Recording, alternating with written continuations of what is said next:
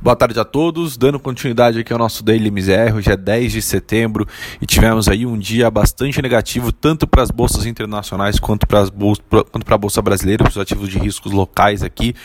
É, novamente ali a grande, o grande impacto da vez volta a ser as ações de tecnologia.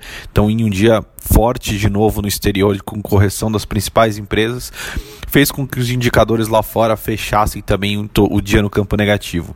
É, lembrando que não existe nenhuma notícia que realmente seja ali o principal motivo ou que faça com que as, a, essas ações tenham aí essa acentuada perda. É, o que acredita-se muito e o que se diz no mercado é que lá fora é, começa a se colocar em xeque, ou seja, começa a questionar essa rápida recuperação que os índices é, americanos tiveram aí pós o período da pandemia. E aí, com isso, o mercado até acredita que essa correção seja uma correção saudável, uma vez que as empresas de tecnologia tiveram ali avanços é, muito fortes e já, tinham, já vinham apresentando ali uma valorização, ganhos em 2020 é, bastante robustos. E aí, naturalmente, o que a gente observa aqui foi uma queda nos, nos principais índices, Nasdaq novamente ele puxando é, essa, essa fileira aí com a pior queda no dia caindo 1,99, S&P recuando ali 1,76 e o Dow Jones, né, caindo 1,45. E é realmente a gente começa a ver e quando você abre ali para a parte de ações, né, você vê que as, a grande parte das ações também recuando, Microsoft caindo quase 3, Amazon também quase 3, Google, né, a Alphabet caindo 1,40, Facebook caindo 2% mostra realmente que é, essa queda continua sendo impulsionada por, por essas empresas.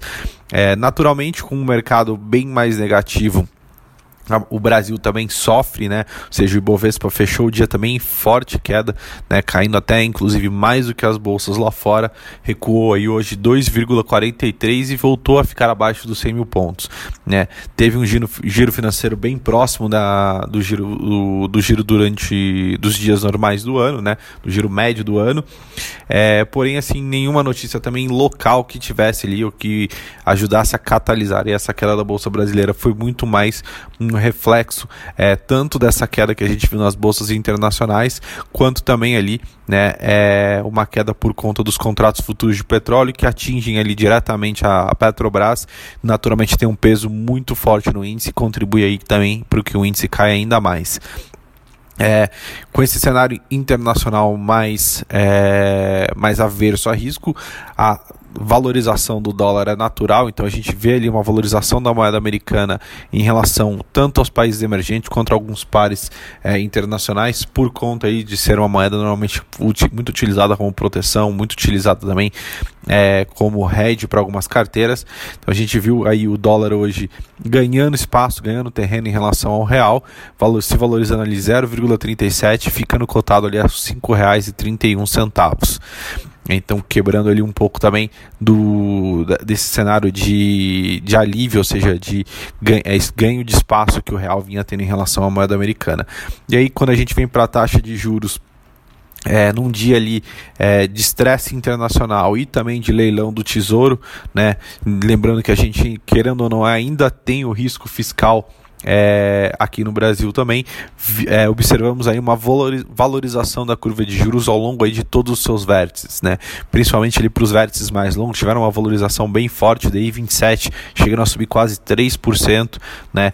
então muito impactando também uma questão que hoje voltou a ficar à tona no, no, dos investidores de juros, que é colocando o foco de volta na inflação. Então, a expectativa de que a inflação ela volte muito mais rápido, tanto aqui quanto nos Estados Unidos também, né, coloca mais pressão no juro de longo prazo, porque acarreta ali que o Banco Central talvez tenha que fazer é, novas elevações de juros para tentar conter aí o indicador.